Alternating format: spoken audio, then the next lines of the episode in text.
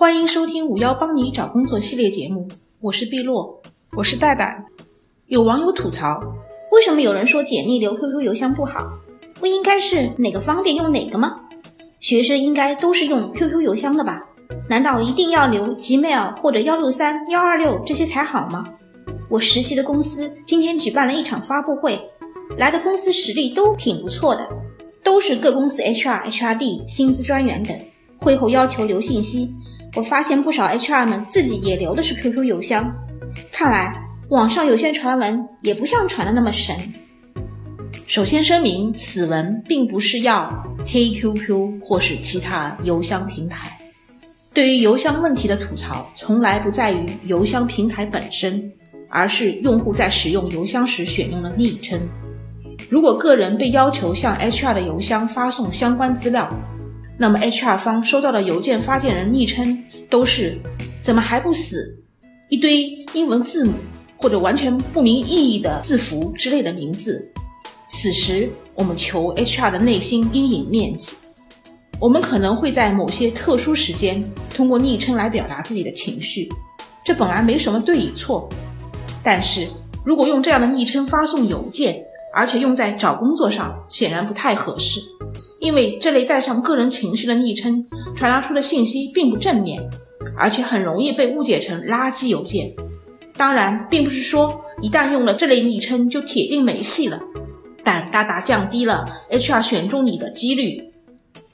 的确如此。这里我想补充的是，邮箱昵称问题是一个细节问题，其他细节同样很重要。比如以下这些：第一点。放艺术照，经常看到个人上传艺术照到简历中，其实大可不必，这是招聘，不是选妃。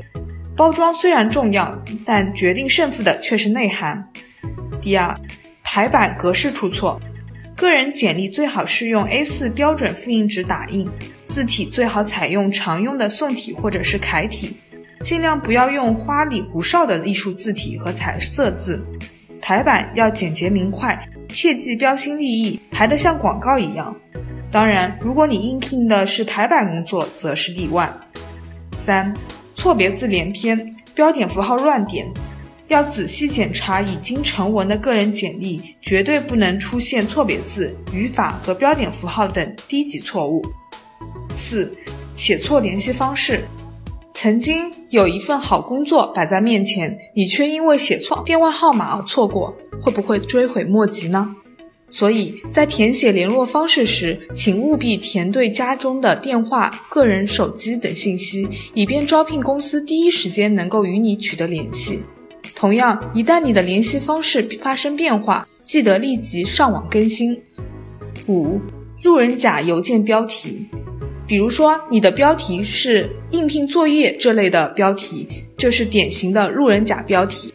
如果 HR 的邮箱里有一瓶相似名字的邮件，邮件根本就没有辨识度。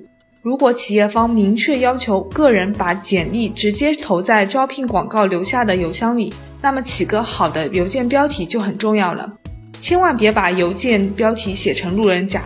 个人可以在邮件标题中把符合某项招聘要求的内容写进去，简洁明了，直奔主题。五年财务经验，持证应聘财务主管职位。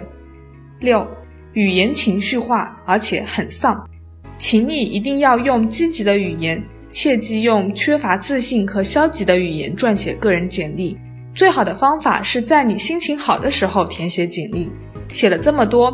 对于身怀绝技的个人而言，可能根本不需要这些规则，因为大牛或是大拿从来不需要主动投简历。虽然我不认同简历细节完全决定成败，但我赞同细节是压垮骆驼的最后一根稻草。普通平凡人的好工作一定是要从写好简历开始的。本期节目到此结束，感谢收听，下期再见。